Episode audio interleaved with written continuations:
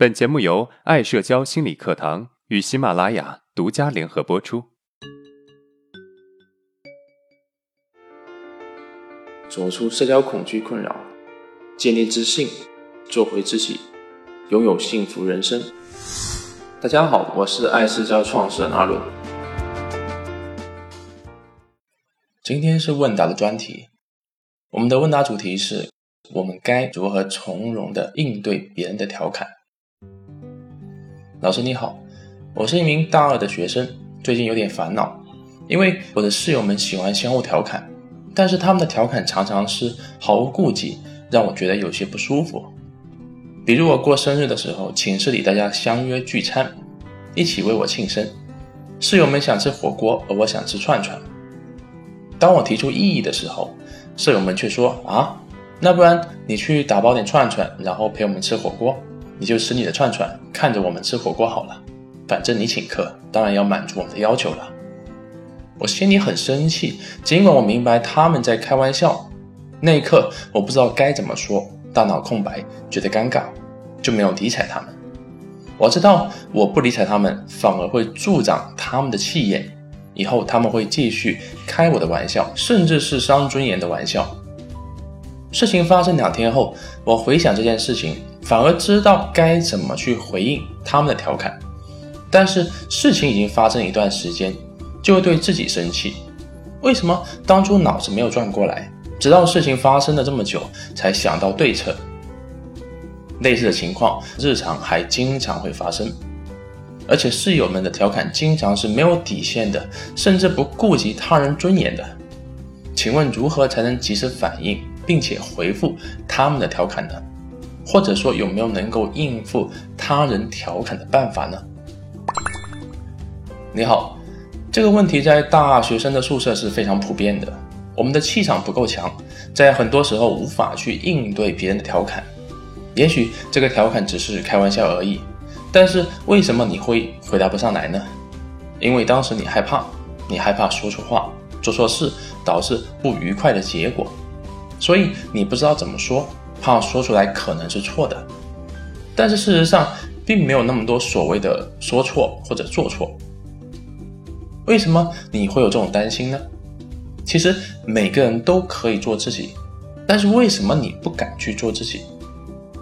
因为我们曾经在做自己、表达自己的时候受到了阻碍，阻碍让我们觉得很不舒服。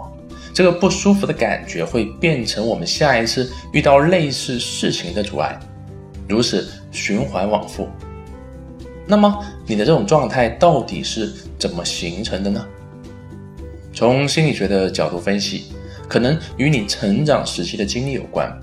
在你的成长过程中，总是有人会质疑你的选择，因而导致你不敢坚持自己的选择，甚至有想法也害怕说出来被他人批评。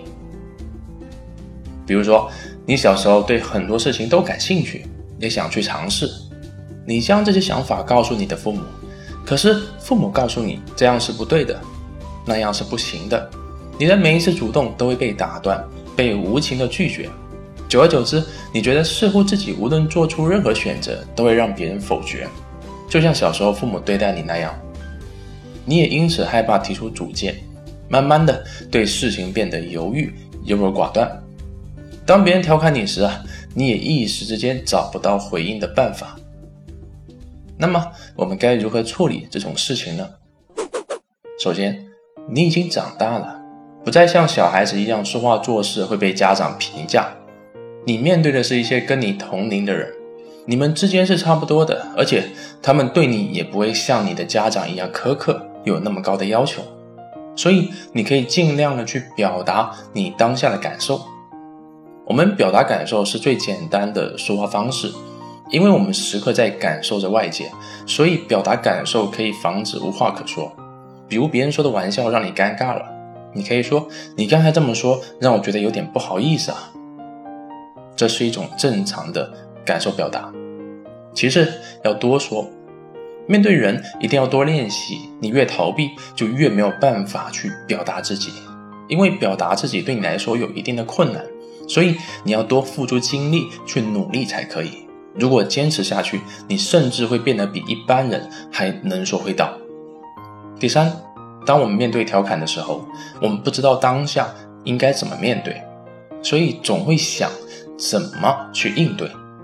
可是，当你真正再次面对的时候，你会发现根本就没有用，因为你的问题不是不知道怎么面对，而是不敢去面对。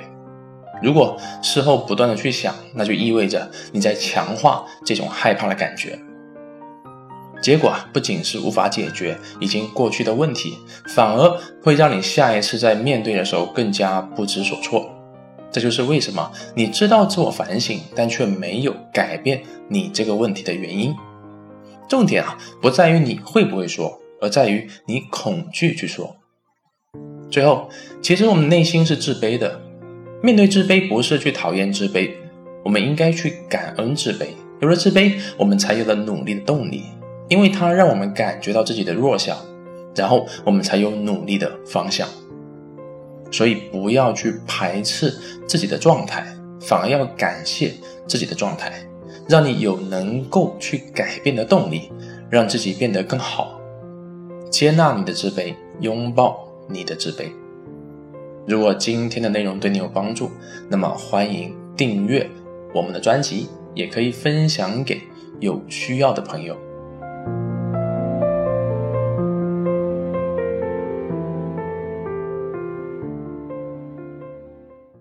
大家好，为了让每位听众将在课程中学习到的知识更好的付诸实践，从十月二十九号起，我们将调整专辑的更新频率，由原来的一周五更改成一周三更。每次课程后会留一天给大家实践练习，实践过程中有任何疑问可以随时咨询私聊我们。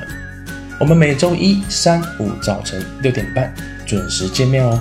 谢谢大家一直以来的支持，也希望大家继续支持爱社交。